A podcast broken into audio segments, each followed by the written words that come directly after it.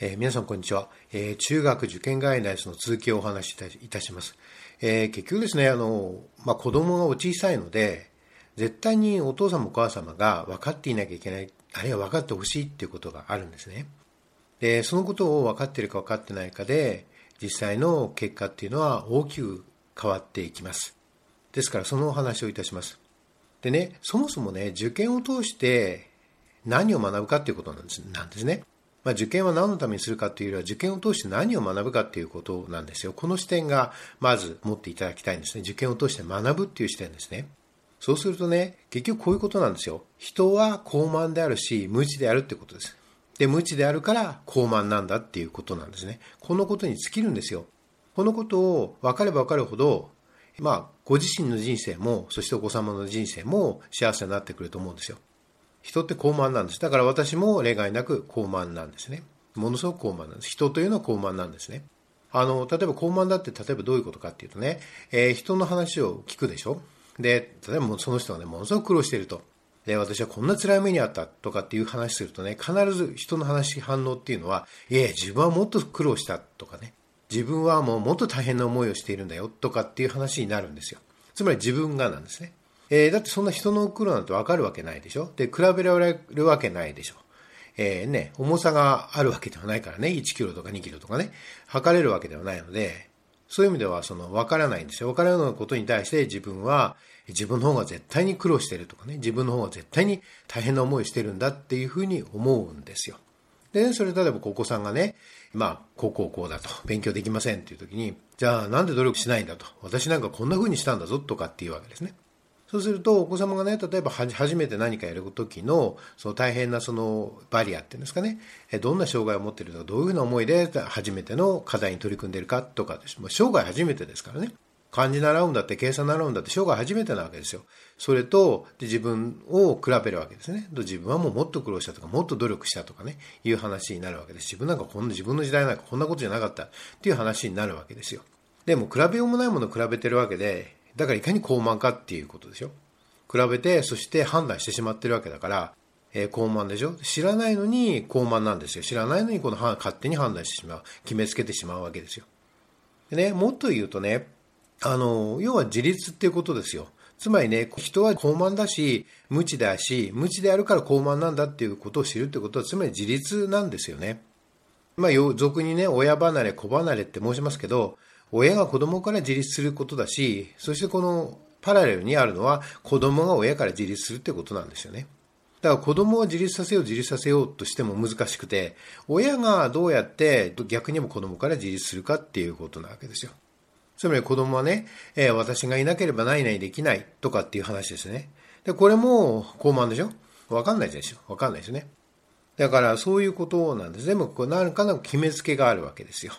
えー、よくね、人と話した時に、あの人はないないに違いないとかね、子供は何々に違いないとか、夫は何々に違いないとか、妻は何々に違いないとかって言ってますけど、何々に違いないって決めつけてる時点で高慢だし、何も知らないのに判断してるわけですから、無知なわけですね。無知だから逆に言えば判断できるわけですよ。えー、こういうことをね、あの、どれだけこう、分かっていくかっていうことですね。これは理知的にもね、あの、分かっていくかっていうことはものすごく大事なんですね。で、さらにもっと言いますね。これね、あの、受け入れがたい人もいると思うんだけど、でもここがわかるかわからないかが大きなポイントになるんですよ。つまりね、無条件の愛っていうのがあると思ってるんですよ。無条件の愛の幻想ですよ。愛っていうのは無条件なもんだってことですね。つまり、まあ子供からすればですよ。自分は何をしても、親は私を愛してくれるんだとかね。あるいは、親は、えー、私を愛してくれるのが当然だとかね。これは例えばお父さんお母さんでもその自分の親に対してそれを持っていることってものすごく多いと思うんですよ。でもね、ここね、そんなことないでしょ？どんなことないでしょ？例えば子供がね、買って放題して暴れまくってたら、そりゃ、もう獣と同じでしょ？例えばもしそういう子がいたとしたらね。同様なんですよ。つまりそれをそこにだから無義条件ないなんて人間はそもそも存在しないんですね。だからそこはね、あのどこまで分かっていくかっていうことなんですよ。で、その無条件があるんだっていうこと自体も決めつけだし、まあ高慢さなんですよね。でそういうことも含めてこう自分というものを分かっていくと。で結果的には自立していくと。親も子供から自立し子供も親から自立するというそこをね学んでいくっていうのが受験の大きな意味だと思うんですね。確かにこういうことをするのに受験っていうのは大きな役に立つんですよ。つまりね受験っていうのはやはりあの自分の思う通りにならないでしょ。ね、自分の思うとにならないでしょ。ライバルに勝つとかって言ったって、じゃあライバルって誰ですかっていう話でしょ。で、ライバルが実際どのくらいの点数を取って、あるいはどのくらいのその得点力を持ってとかって、誰がわかるんですか？わからないでしょ？だから結局のところね、わからないところをごちゃごちゃやってても、わからないところをいろいろ考えてたって、しょうがないわけですよ。自分がわかるかわかんないか、自分がこのことについてどういうふうにこう考えていくかどうかっていうこと、ただそれだけなんですよね。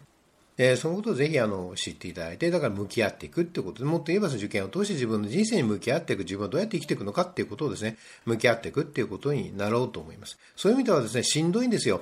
で、私はまあ受験生のまあお父さんお母さん、それからまあご本人さんも見守ってますけど、これはしんどいだろうなと思いますよ。本当にね、かけなくしんどいと思います。えー、私も、だからそういう意味では、あの、大変ですよね。大変なんですよ。大変なんだけど、まあご本人様とかね、ご本人様だって全く未知なところからやってくるわけだから、で幼児的な万能感でしょ？つまりその、えー、親は自分を愛してくれるのが当たり前だっていうのは幼児的な万能、愛してくれるってつまり何をしてくれるのも当たり前だ。どんなことでもしてくれるのが当たり前だってでしょ？どっかでそう思ってるんです。大変の子はね。ですから、そういう人を相手に、そこから言ってしまえば、えー、まあ、猿から人間ですよね。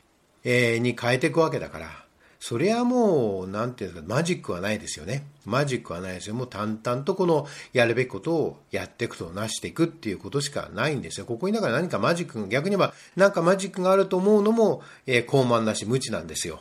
で、何にもマジックなんかないんですね。ただやっていくっていうことですよ。ここがね、ものを、え受け入れられるかどうかなんですよ。もちろんその何をやるかとかね、そういう具体的なことは私ども熟知しているから、あるいはどういう手順でやればいいかとかってことも熟知しているけれども、要はお父様お母様はこの今申し上げたことをね、どれだけこう分かっているか、あるいは分かろうとしていくかっていうことですね。が、ものすごく大事です。そしてその大変さも私も、あの、分からないなりに分かります。分からないのは分かります。だから、あの、ぜひ応援したいんですね。心から応援するっていう気持ちは当然あるんだけれど。でも、やはり、ご本人様と、それからお父様お母様に、このことを、まあ、ご本人様ともかくね、その、お父様お母様に、このことが、どれだけ分かってるか、あるいは分かろうとしてるかということね。つまり、あの、お父様お母様自体もだから猿からね、人間になろうとするわけですよ。で、常に人間っていうのは、猿の脳も持ってるわけですよね。進化の過程でしょうがないでしょ？えー、持ってるわけで、あるいは爬虫類の脳もあるわけで、人間っていうのはね、魚の脳もあるわけですよ、人間っていうのは。そこを、まあ、常に持ってるわけで、だから、やはり持ってるので、そこが出てくるわけですよね。いや、そこのところをどうやってこう自分でこう、コントロールしていくかっていうのが、まあ、大人であろうと思います。あるいは、社会人であるし、えー、親だと思うんですね。はい、このことをね、あの、大事なので、もう一度申しますね。人っていうのは傲慢なんです。これ当然私もですよ。私もです。大変傲慢です。人は傲慢なんです。で、無知なんですよ。だから無知であるから逆に傲慢なんだとも言えますよね。このことをね、あの、やはり皆さんで分かっていくってことですね。にも尽きると思います。ありがとうございました。